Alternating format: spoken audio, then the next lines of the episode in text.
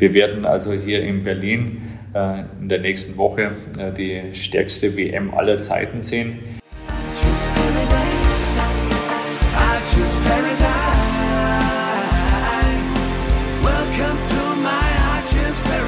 Damit herzlich willkommen bei Volltreffer, dem Podcast des Deutschen Schützenbundes, der sich heute etwas anders anhört.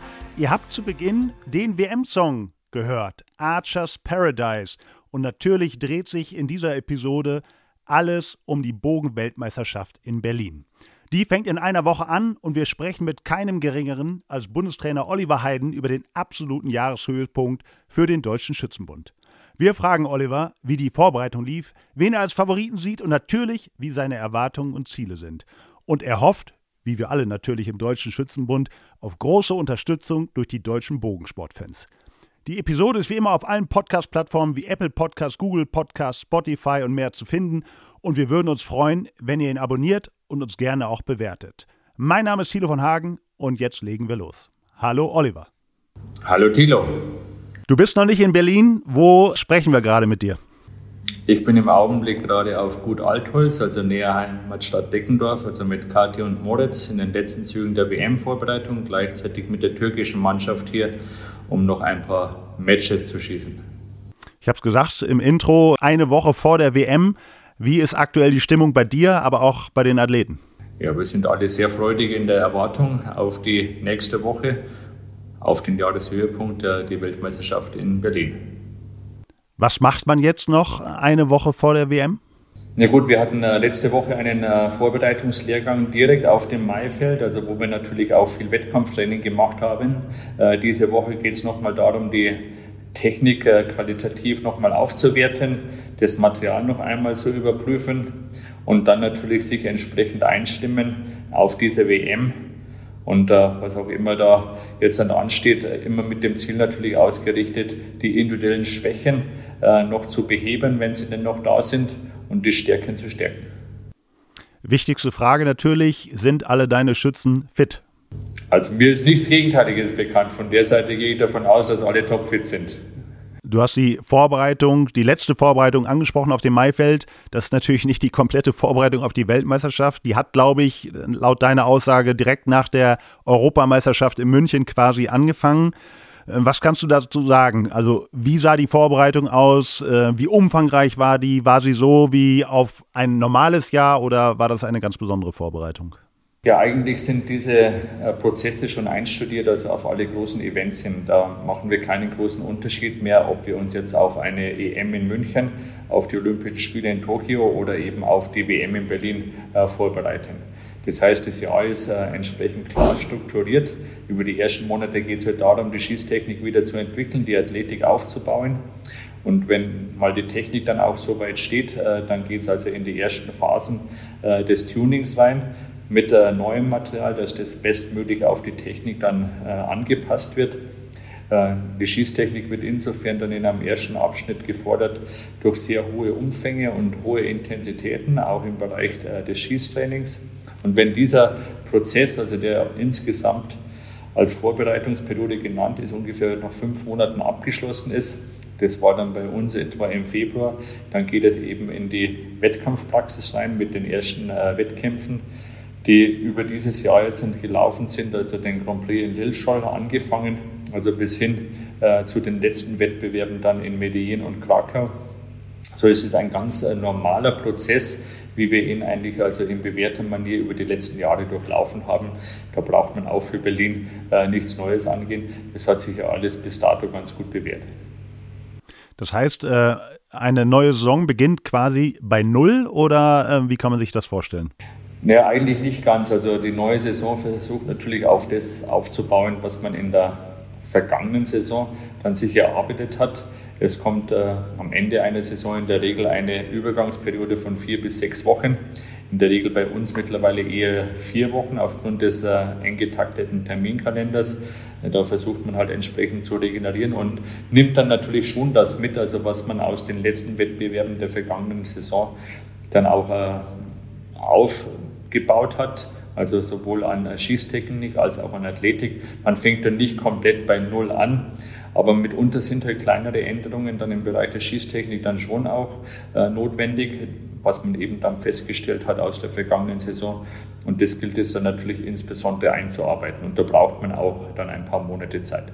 Ich weiß, dass du sehr viel Wert auf äh, hohe Umfänge, Intensitäten legst. Wie kannst du das mal äh, Nicht-Bogenschützen erklären, wie euer Programm aussieht, wie viele Pfeile ihr bis zum WM-Start geschossen habt oder wie viele Pfeile ihr im Jahr so schießt? Also ist natürlich bei uns äh, etwas unterschiedlich in der Mannschaft, weil wir haben ja auch äh, sehr junge Athleten und doch etwas erfahrene Athleten äh, dabei. Da sind die Trainingsprogramme äh, nicht exakt gleich, sondern schon auf die Bedürfnisse der Athleten und natürlich auch auf den Entwicklungsstand dann angepasst. Aber wir gehen im Schnitt davon aus, also dass wir so bei 55.000 Pfeilen äh, pro Athlet pro Saison dann auch äh, landen. Und da gibt es natürlich auch einige, die deutlich mehr schießen. Das geht dann bis an die 90.000 äh, hier ran. Und man muss sich das ungefähr so vorstellen, dass man hier wie ein normaler Arbeitnehmer auch, also eine 40 bis 50 Stunden Woche dann absolviert. Und in dieser 40 bis 50 Stunden Woche, das sind halt äh, sicherlich dann bei 75 Prozent im Bereich der Schießtechnik äh, angesiedelt und der Rest, was halt dann dazu kommt, äh, im Bereich der Athletik und dann je nach Saisonabschnitt für das Wettkampfmanagement dann eingeplant. Aber wir arbeiten mit den Athleten, die ja zum größten Teil, wie gerade angesprochen, Profis sind, ja etwa sagen wir, 40 bis 50 Stunden pro Woche. Schießen die Jungen mehr oder die Alten mehr? Tatsächlich schießen die Jungen etwas mehr. Die Alten nehmen halt die Erfahrung mit und haben natürlich auch mitunter Programme, die sich über die Jahre auch erprobt haben und bewährt haben. Und da werden in der Regel dann nur noch Feinjustierungen vorgenommen, also sowohl was äh, Umfänge als auch Intensitäten als auch Trainingsinhalte angeht. Du hast es angesprochen, äh, Profitum äh, im Bogensport. Ähm, da gibt es nicht sehr viele in Deutschland im Vergleichsweise zu anderen Ländern. Äh, vielleicht kannst du das mal beschreiben. Wie sieht es in Deutschland aus im Vergleich zu anderen Ländern? Gut, wir haben natürlich in den letzten Jahren schon auch einen guten Schritt also nach vorne äh, machen können äh, durch Institutionen wie Bundespolizei und Bundeswehr, äh, natürlich in Zusammenarbeit mit dem Deutschen Schützenbund, die uns einfach hier entsprechende Plätze zur Verfügung stellen in diesen Sporttruppen. Und äh, wir haben im Augenblick acht Profis, die sich vollumfänglich also dem Bogensport und der damit verbundenen Leistungsfähigkeit widmen können. Äh, das ist eine gute Zahl, es ist eine bessere Zahl als in äh, den meisten Jahren zuvor und das ist auch eine dringend notwendige Zahl. Also auf europäischer Ebene gibt es aber auch Nationen, die sagen wir, an die 15 bis 20 Profis haben und im asiatischen Raum, also als Paradebeispiel Südkorea, die eben dann ihrerseits 250 äh, Profis und mehr haben. Das ist natürlich eine ganz andere Dimension, da hat man ganz andere Auswahlmöglichkeiten, auch als Trainer und natürlich eine ganz andere Konkurrenz. Das würden wir uns wünschen, aber es ist leider hier in Deutschland nicht in diesem Umfang in unserer Sportart möglich. Das erklärt dann wahrscheinlich auch die Dominanz der Koreaner bei Olympischen Spielen, Weltmeisterschaften und so weiter und so fort. Ja, das ist natürlich mit äh, einer der wesentlichen Punkte, warum also Südkorea und auch sagen wir die Chinesen, die da stark zugelegt haben im Augenblick, also die Szene äh, dominieren. Bei Südkorea kennt man das schon lange. Äh, seit 1988 gab es ja im Damenwettbewerb in der Mannschaft keine andere Mannschaft, äh, die bei Olympischen Spielen da äh, gewonnen hat. Und wenn man so auswählen kann, na gut, äh, dann liegt es natürlich auf der Hand, bei diesem Druck, wenn man da bestehen kann, dann kann man natürlich auch bei einem Weltcup oder bei einer WM oder bei Olympischen Spielen natürlich auch entsprechend eher bestehen, weil man das natürlich auch von Kindheit an äh, letztendlich auch nicht anders kennengelernt hat. Ist das dann auch ein gewisses Vorbild, wie die Asiaten, wie die Koreaner, Chinesen arbeiten? Oder sagt man, das ist der asiatische Weg und wir müssen unseren eigenen Weg, den deutschen Weg gehen? Natürlich kann man sich bei einem, bei dem einen oder bei dem anderen Athleten äh, das eine oder andere auch mal rauspicken, aber wir können äh, diese asiatische Struktur äh, zwar als Anhaltspunkt begreifen, aber nicht als Vorbild nehmen, weil wir sind halt hier im deutschen Sport auch ganz anders aufgestellt. Äh, wenn man sich äh, Chinesen oder Südkoreaner anschaut, dann ist es äh, doch eine andere Art des Sporttreibens, was bei uns einfach in diesem Sinne nicht umsetzbar ist. Also das fängt halt damit an, also dass natürlich hier im asiatischen Raum bereits also im Kindheitsschuhen äh, entsprechend hochintensiv, also auch hoch umfangreich dann gearbeitet wird mit entsprechend professionellen Trainern und äh, wo in einigen Schulen das einfach nicht nur Schulsport ist, sondern der Schulsport an sich ist. Das wird natürlich in ganz anderer Art und Weise dann gefördert. Und diese Struktur, äh, die haben wir also im deutschen Sport im Bereich Bogenschießen leider nicht. Das wäre dann eher vielleicht noch vergleichbar mit äh, dem Fußball, wo natürlich also jedes Dorf einen Verein hat, wo in jedem, jeder Schule der Schulsport auch entsprechend mit Fußball verankert ist. Das würden wir uns sehr wünschen aber es ist halt einfach keine Realität, der wir uns da im deutschen Raum oder auch im europäischen Raum bestellen können. Ich habe nochmal in der Statistik nachgesehen, du hast ja die Dominanz der koreanischen Frauen bei Olympischen Spielen erwähnt. Bei der vergangenen Weltmeisterschaft in Yankton äh, haben die Koreaner im Recurve-Bereich alle WM-Titel gewonnen, im Compound-Bereich keinen. Klärst du das? Das ist relativ einfach zu erklären. Bisher war auch die Notwendigkeit gar nicht gegeben, also für die äh, Südkoreaner, dass sie da hochgradig intensivieren.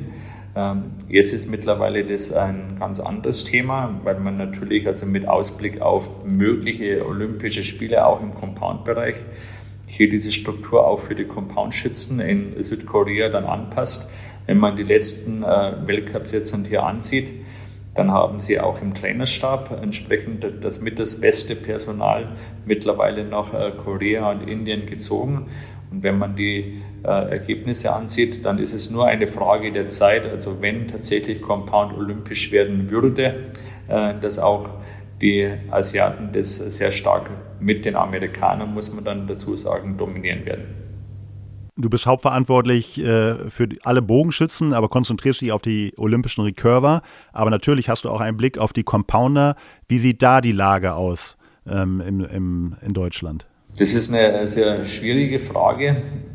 Ich würde mir insgesamt wünschen, also wir hätten da natürlich auch entsprechend mehr Athleten, also die im Compound-Bereich unterwegs sind.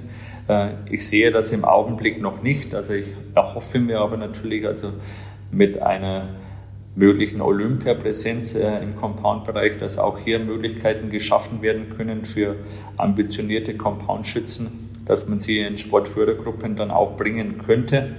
Äh, Im Augenblick ist das nicht gegeben. Das sind letztendlich alles äh, Vollamateure und äh, können diesen Sport letztendlich neben der eigentlichen beruflichen Tätigkeit nur in der Freizeit ausüben. Und das langt natürlich bei Weitem nicht, um dann mit den Profis äh, aus Amerika oder jetzt eben auch mit äh, Indern oder Südkoreanern dann äh, mitzuhalten.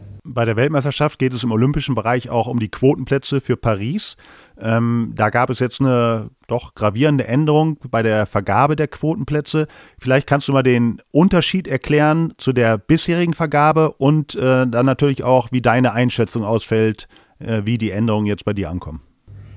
Also bisher war es ja so, also dass äh, im Rahmen der sogenannten Quotenplatz-WM, das ist die WM, die im vorolympischen Jahr stattfindet, äh, acht von zwölf Mannschaftsquotenplätzen dann vergeben wurden und auch eine ganze Reihe von Einzelquotenplätzen.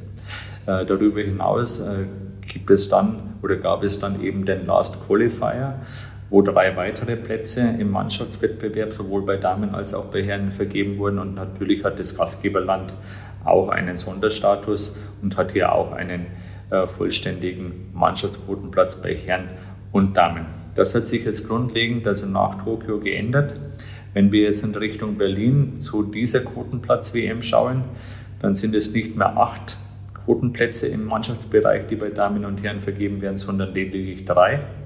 Äh, die anderen äh, übrig gebliebenen neun Plätze äh, werden dadurch vergeben, dass das Gastgeberland natürlich auch wieder einen entsprechenden vollen Quotenplatz im Mannschaftswettbewerb zugewiesen bekommt. Aber wir haben auch mit der Europameisterschaft nächstes Jahr in Essen eine Möglichkeit für einen Mannschaftsquotenplatz.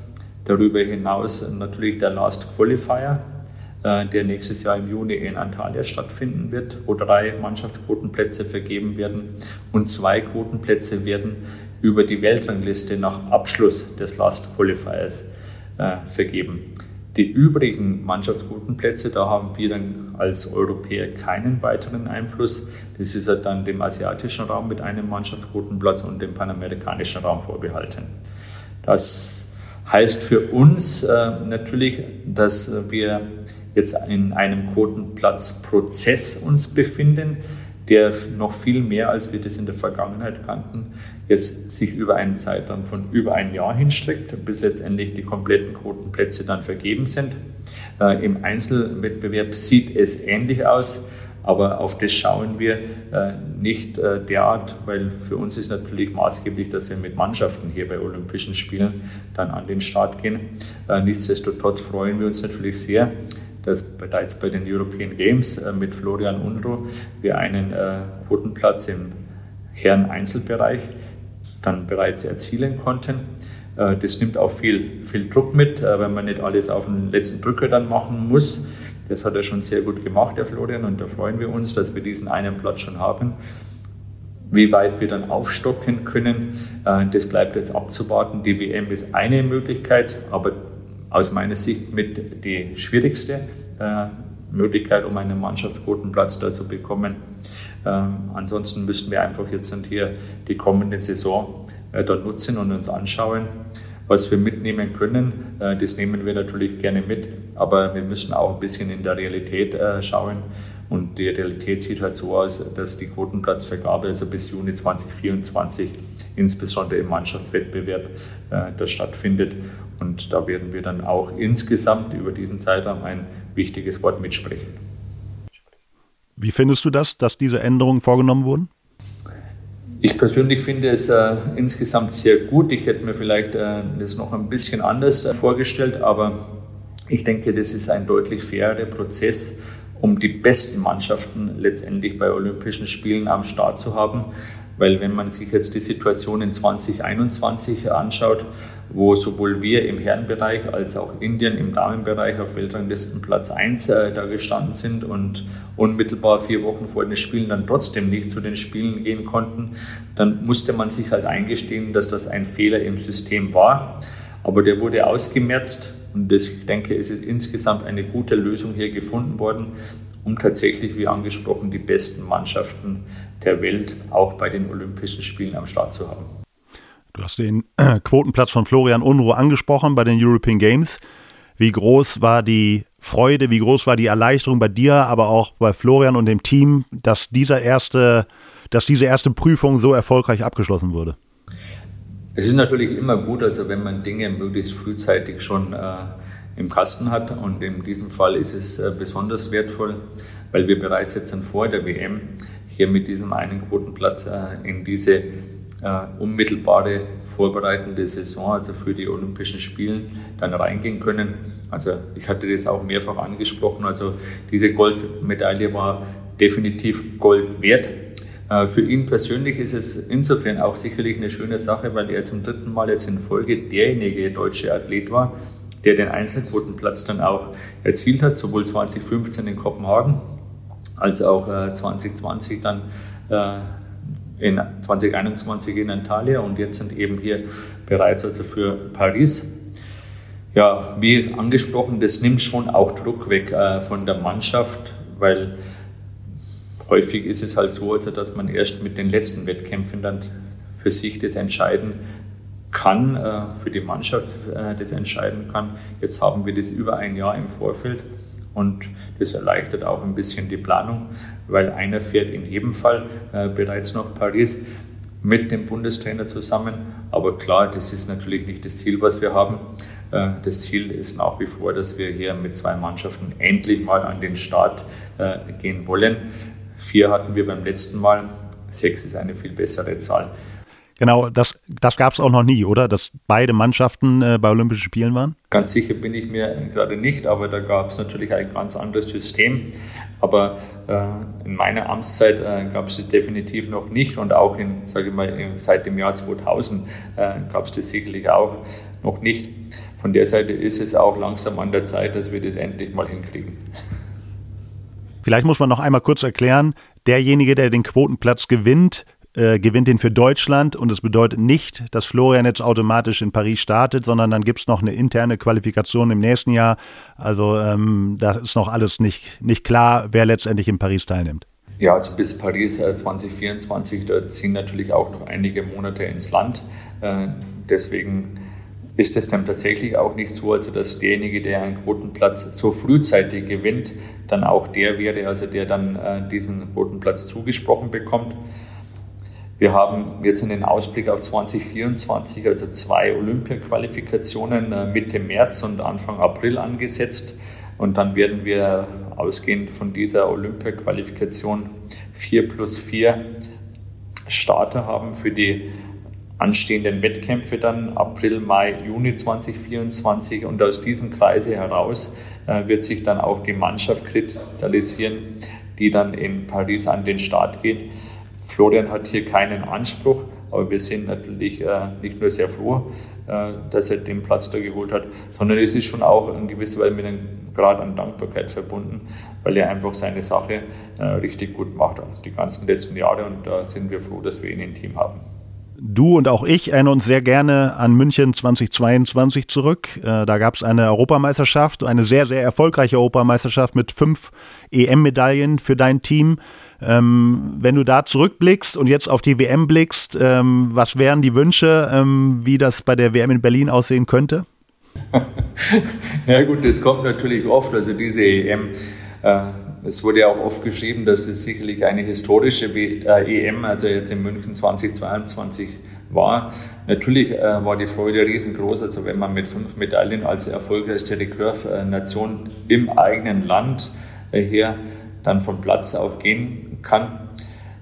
Dass es so gut gelaufen ist, also das war in gewisser Weise schon eine kleine Überraschung zumindest, weil sowas kann man ja auch nicht garantieren, auch wenn wir gesehen haben, dass wir sehr gut in Form sind. Aber äh, zwischen einem Viertelfinale und einer Medaille, da äh, liegen mitunter doch nochmal zwei Runden und äh, viele Zehner, die man dann da bringen muss. Äh, natürlich würden wir uns wünschen, dass wir ähnlich erfolgreich auch bei einer WM sein würden. Aber wir müssen da auch der Realität ins Auge sehen. Eine EM und eine WM kann man diesbezüglich einfach nicht vergleichen. Wir werden also hier in Berlin äh, in der nächsten Woche äh, die stärkste WM aller Zeiten sehen. Wir werden äh, Nationen sehen, die an Vorbereitung und an Umsetzung nochmal zugelegt haben. Wir haben hier auch versucht, entsprechend zuzulegen. Und ich hatte das auch in mehreren Interviews bisher auch gesagt und im, auch im Mannschaftskreis letzte Woche beim Vorbereitungslehrgang nochmal angesprochen. Es ist natürlich einerseits alles möglich, aber das gilt für die anderen Nationen genauso. Wenn es uns gelingen könnte, sagen wir mit allen Mannschaften im Bereich Viertelfinale äh, da anzukommen, dann würde ich insgesamt in jedem Fall ein positives Fazit aus der WM äh, auch ziehen und das ist auch im Bereich des Möglichen.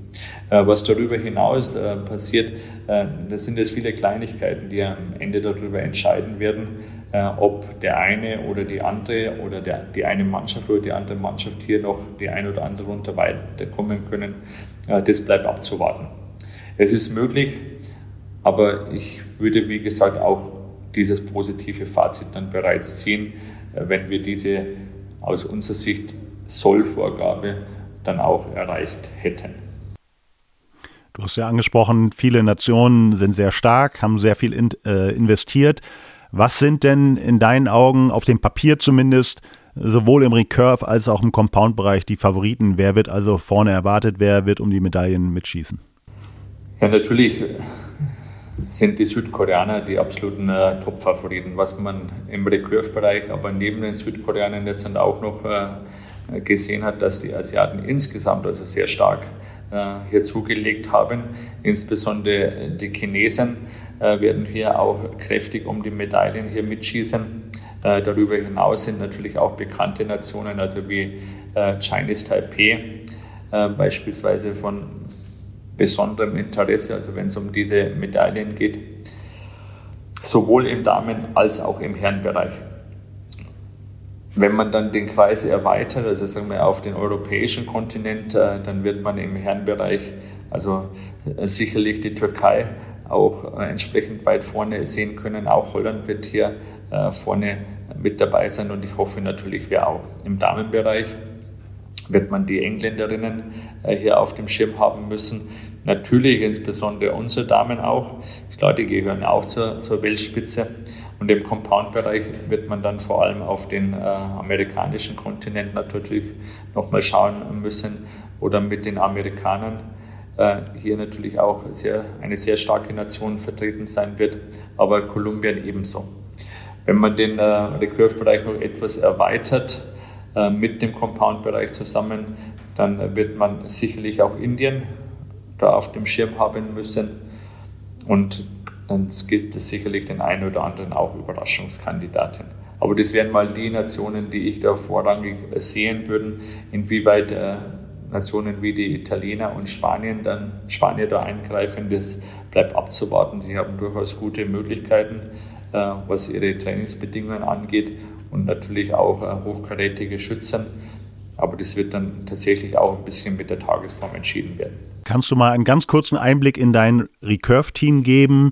Ähm, sind ja sechs verschiedene Schützen, drei Frauen, drei Männer, total unterschiedliche Charaktere. Ähm, Ob es da so eine Art Mannschaftskapitän oder Leader gibt oder den Spaßvogel, ähm, wie würdest du deine sechs Leute da beschreiben? Ganz kurz. Ja gut, wir haben natürlich mit äh, Max Weckmüller und Katharina Bauer die zwei Mannschaftskapitäne, also schon seit einiger Zeit und die machen da auch einen äh, sehr guten Job. Äh, natürlich, äh, Florian ist in einer sehr guten Form. Er hat es letzte Woche auch gesagt. Er sieht sich nahe äh, seiner maximalen Leistungsfähigkeit. Es ist gut, dass er nur nahe dran ist, dann kann er immer noch mal zulegen. Aber Florian ist schon der Typ in der Mannschaft, der äh, mit seiner Erfahrung auch für die entsprechende äh, Ruhe hier sorgen wird, was sagen wir, bestimmte Abläufe innerhalb des Teams an der Schießlinie auch angeht. Wir freuen uns einfach, dass wir ihn haben. Äh, Max ist die Datenbank. Äh, sicherlich weiß niemand besser Bescheid über alle möglichen Ergebnisse oder Statistiken wie er. Und er ist auch ein Garant dafür, weil er kann äh, ein Garant für viele Zehner, weil er kann wirklich auch viele, viele Zehner in Folge schießen. Äh, Modest ist ja ein sehr junger Schütze noch, aber verfügt äh, sagen wir, bestimmt über eine Schießtechnik, äh, die zu den zehn Besten in der Welt gehört und ist dadurch auch in der Lage, eine absolute äh, Topleistung erzielen zu können bei jedem Wettkampf. Es ist aber seine erste WM und das ist natürlich auch eine große Herausforderung für ihn. Aber mit Florian und Max an seiner Seite wird er sicherlich ein gutes Ergebnis da bringen können. Äh, Im Damenbereich haben wir mit äh, Charlie und Michelle zwei relativ erfahrene, international erfolgreiche Schützinnen, äh, die hier sagen wir, mit der Bronzemedaille in Tokio natürlich auch diesen Druck kennen und mit diesem Druck, äh, der bei einer Quotenplatz-WM da ist, auch umgehen können. Charlie ist die Jüngste im Team, sorgt immer für gute Stimmung, hat auch immer ein Lächeln äh, parat und äh, wird durch ihre sehr gute Schießtechnik und viele Zehner die Mannschaft sicherlich auch sehr stark äh, bereichern. Michelle ist äh, vielleicht mit die erfahrenste Schützin, also was äh, die Medaillenerfolge angeht und auch die WMs angeht. Ich bin da sehr zuversichtlich, weil sie gerade in den letzten Wochen eine gute Entwicklung auch gemacht hat und sehr stark hier, sehr selbstbewusst an der Linie auftritt. Äh, was soll ich über Kathi sagen? Kathi hat natürlich mit die Entwicklung des letzten Jahres gemacht. Sie war und ist der Aufsteiger äh, 2022, 2023.